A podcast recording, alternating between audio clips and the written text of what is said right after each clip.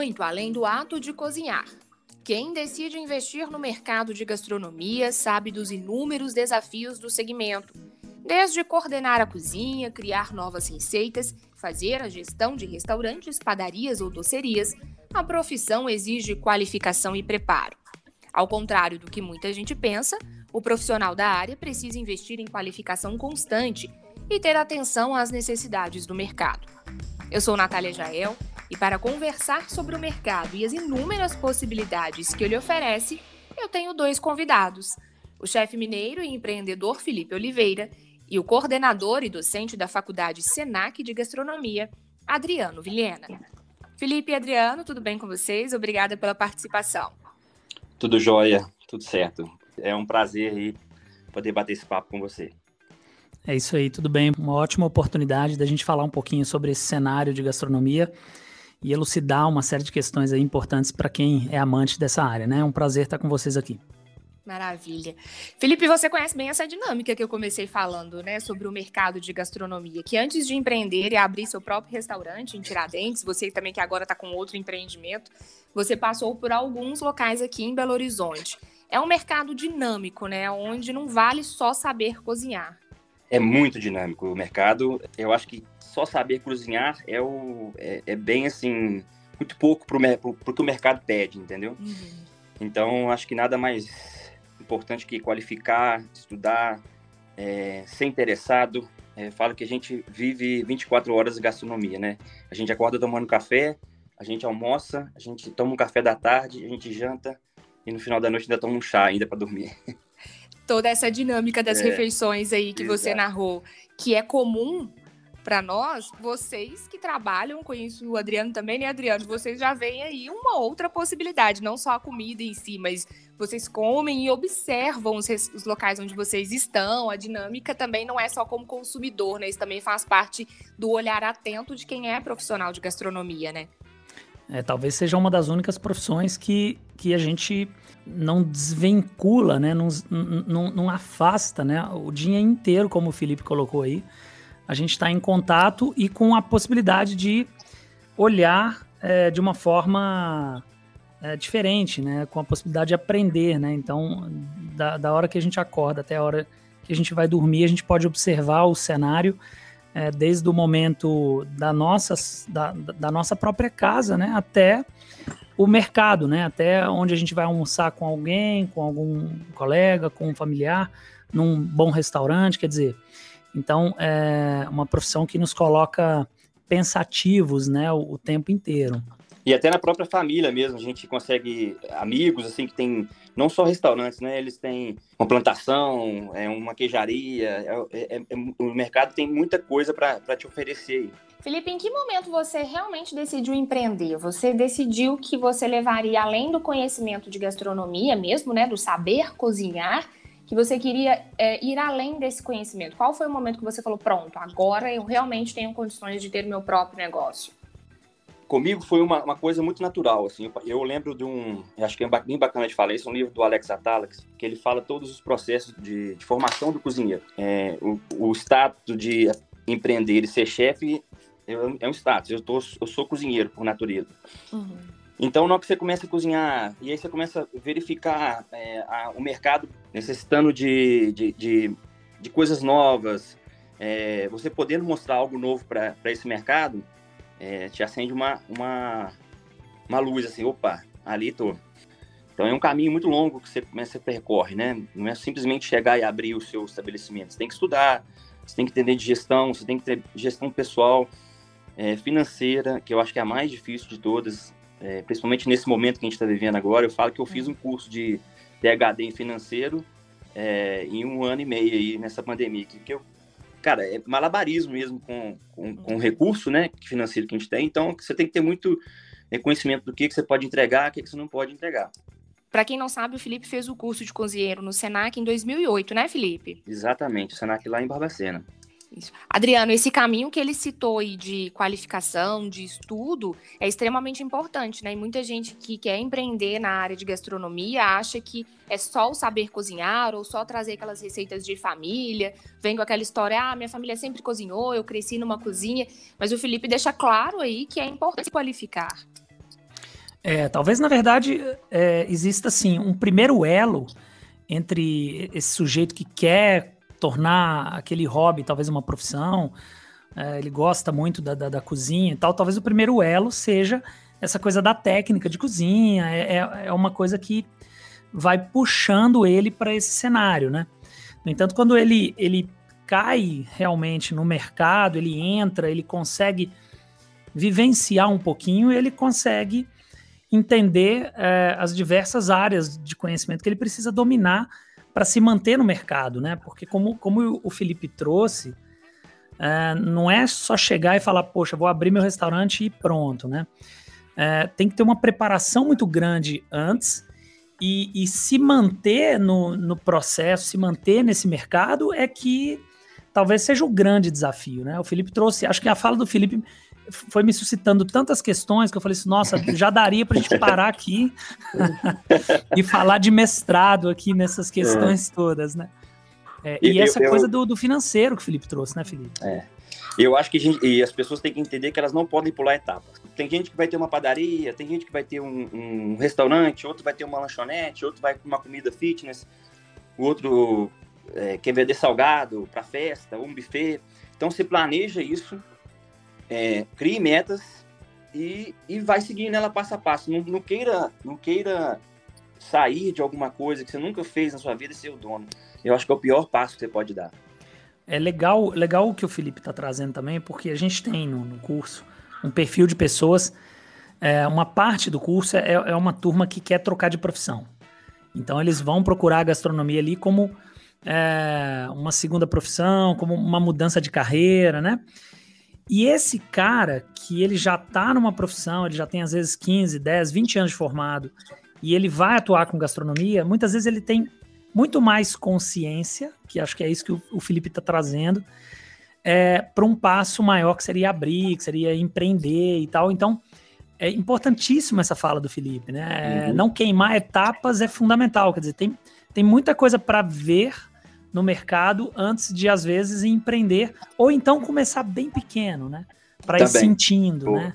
É o caminho que eu estou fazendo agora do, do, do Hora, quando, a gente, quando eu abri há dois anos atrás. Eu comecei ele pequenininho, ele tem sete meses.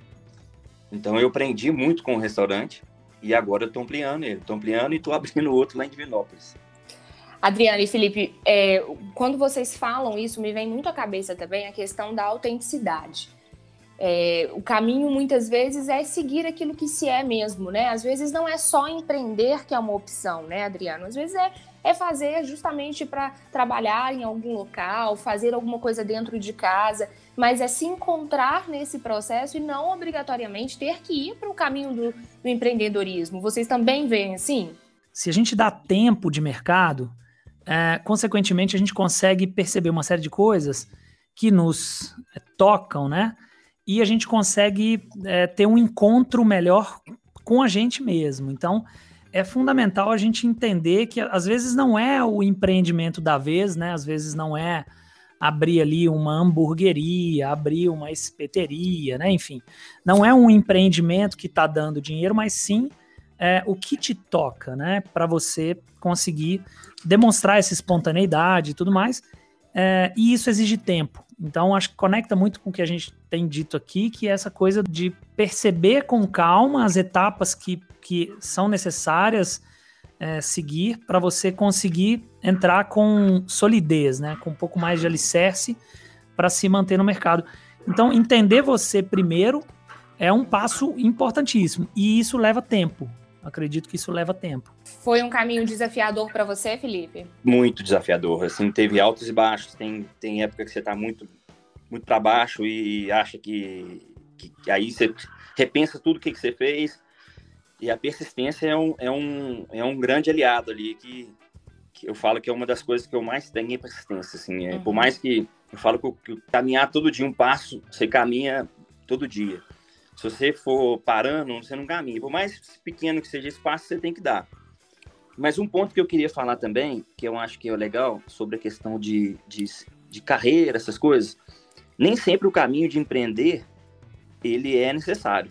A gente pode dar o exemplo do, do Giovanni no Dom, por exemplo, é um cara que que ele era o auxiliar de limpeza do Alex, e hoje ele é o cara que ele, ele comanda mais do que o Alex dentro do próprio restaurante. Então tem outros caminhos que você pode seguir. Lógico que o empreendedorismo ele te atrai mais por, por questões óbvias, óbvias né? De, de, de, querer talvez colocar alguma coisa que você imagina, é, fazer um pouco da sua cara e tudo mais. Mas também tem outros caminhos que você pode seguir que também vai ser bem sucedido. Basta planejar e fazer a coisa bem feita. O estudo ajuda muito também, né, Adriano? Aconteceu comigo, eu acho que o, Felipe tem uma história também de estudo bastante interessante. Aconteceu comigo, eu estava no mercado de gastronomia já, mas eu não tinha estudado formalmente, né? Eu era um autodidata ali. E o estudo, na verdade, o que ele acontece é que ele te coloca possibilidades, né, na sua frente. A, a coisa ainda não está pronta, a, o estudo é um pontapé, Aí você estuda dali dois anos e é um novo pontapé, e você estuda dali a dois anos e é mais um pontapé, porque o que acontece é uma transformação de mindset, né? Uhum. Às vezes o cara não pensava nisso há três anos atrás, cara, como eu não pensei nisso? Porque realmente você não conhecia algumas informações e não fazia é, ligações né, entre essas informações. Então, o que o estudo, na verdade, traz é esse abrir de caminho, né, um, novos olhares e novas possibilidades. Eu costumo dizer muito que, é, eu falo muito nas aulas, né? Eu, como professor, falo muito nas aulas o seguinte: é, a nota ela é uma consequência, então não vamos pensar em nota, né? Eu falo muito com os alunos, não vamos pensar em nota. Agora, vamos pensar em presença. Presença aqui dentro da aula. Por que, que a gente precisa pensar em presença? Porque se você está presente, você corre o risco de ser tocado por uma informação ali que vai mudar a sua trajetória de pensamento, vai alterar seu mindset e vai te jogar para outros lugares, muito provavelmente melhores do que se você não estiver ali.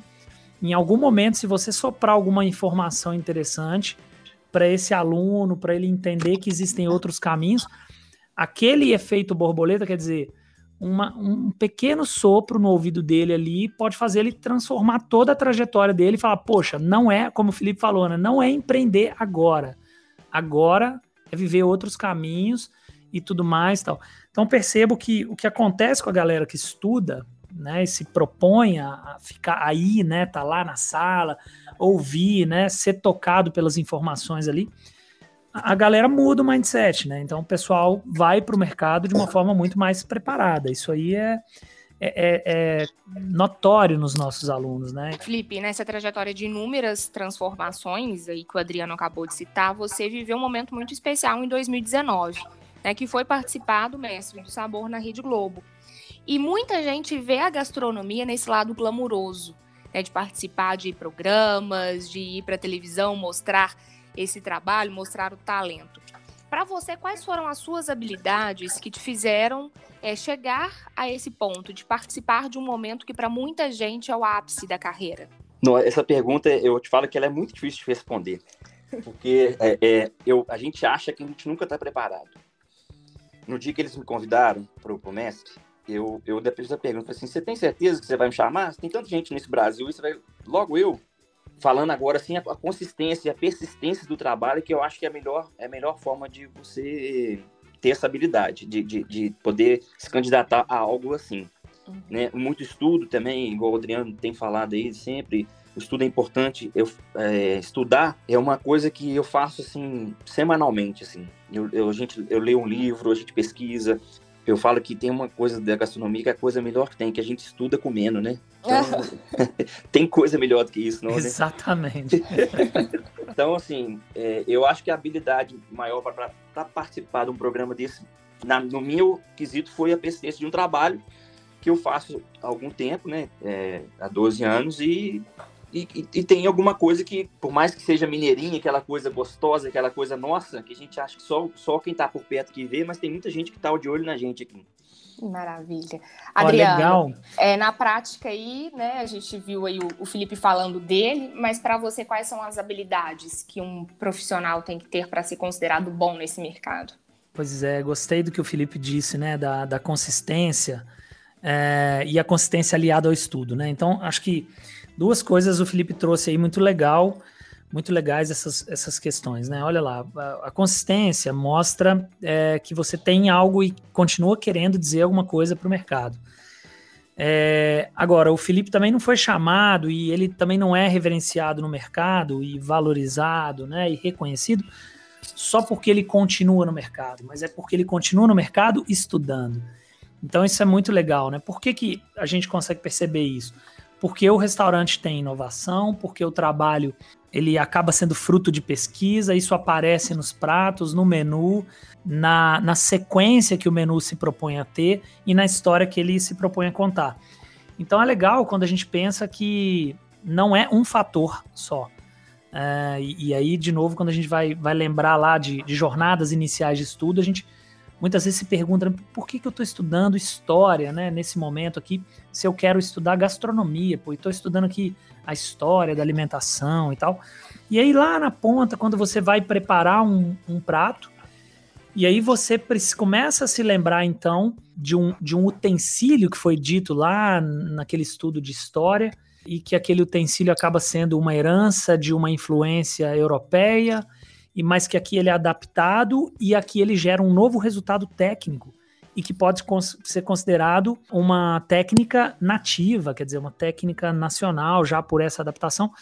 Então, quais são esses pré-requisitos, né? Se é que existe uma, uma métrica exata para isso, mas eu acredito que é um investimento muito grande nessa constância que o Felipe disse. Aí eu acredito que a gente precisa ter uma resiliência muito grande e atrelar uma série de, de, de coisas a isso. Um estudo muito forte na área de, de gestão de pessoas. Eu acho que isso é fundamental para estar no mercado, porque a gente vai precisar de pessoas. A gente precisa muito de entender gestão de estoque, é, gestão financeira então, é uma série de elementos que vão, vão permitir que um cozinheiro trabalhe, né? Que um cozinheiro consiga fazer o menu dele funcionar, porque não é qualquer coisa que pode ter no menu, porque senão não fecha uma conta, senão é, o perfil social das pessoas da cidade não vão entender aquele menu, quer dizer, então é uma conjuntura inicialmente parece complexa, mas que o tempo, de novo, né, vai dando acho que a sabedoria necessária para se manter nesse mercado, né? Maravilha, Adriano e Felipe. Acho que vocês conseguiram resumir bem o que, que precisa para crescer na profissão e para ser feliz na profissão, né? Um pouquinho de talento aí para cozinhar, persistência, resiliência e muito estudo. Eu adoraria convidar vocês para tomar um café com bro aqui na minha casa, mas como vocês falaram que vocês analisam e estudam em todas as oportunidades, eu acho que eu é que preciso estudar um pouquinho para recebê-los em casa. Não, mas eu não recuso, não, viu? Isso, não, a gente não recusa e são essas as possibilidades reais de estudo, né? Porque é, aí que a gente vai. Aí que, olha, o, o, professor aprende muito. O professor aprende mais que aluno e o aluno atento aprende muito, né? Então, é nesses lugares. Eu costumo falar que eu vou sempre no açougue, costumo contar esse caso, né? Eu vou no açougue e pergunto, para todo açougueiro eu pergunto como é que faz é, torresmo? É, como é que faz essa carne? Essa carne aqui, ela é faz na panela ou na frigideira?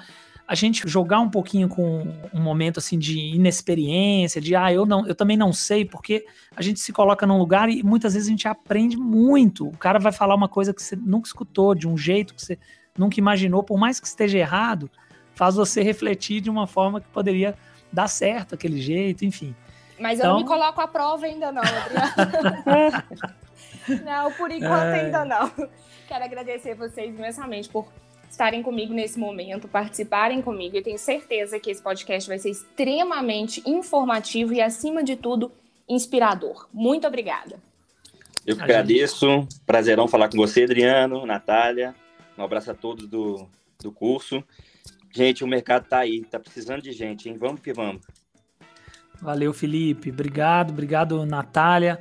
Show de bola, né? O negócio é discutir gastronomia, acima de tudo também cozinhar, é, perceber, né?